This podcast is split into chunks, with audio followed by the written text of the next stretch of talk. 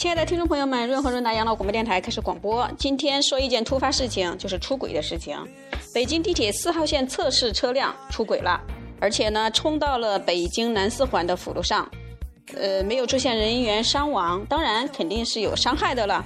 这不禁让我们想起来了两个话题：第一，我们润和润达提倡的新健康、新富有，还有一个新养老方式；另外一个太极平衡。这个出轨呢，我们可以呃联想到呃一鸟二十。第一呢，就是人的出轨；第二呢，是火车的出轨。我们要提醒大家，在乘坐交通工具的时候呢。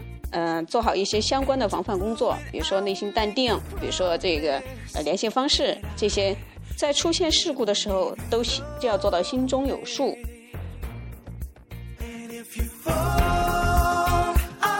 第二呢，也提醒一下大家，有出轨意向的人呢，可以想象，我们四号线出轨的列车不是冲出了这个轨道，最后也要被拉回去吗？可以想象，出轨最后的结果都是一样的。呃，甭管是交通工具还是人，好，今天呢叫一个号外的一个呃新闻实时点的一个播放，祝大家午间胃口好。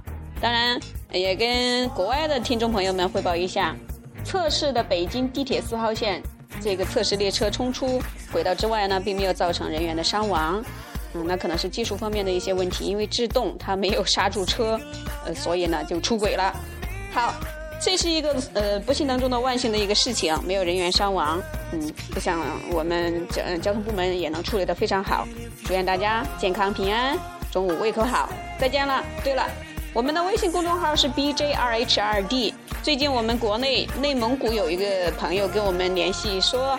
呃，找到我们的微信公众平台，自媒体的微信公众平台呢，但是没跟我们联系上，他不知道跟我们可以在那个微信平台就可以直接联系，也可以给我们发信息的啊，听众朋友们，好，再见了。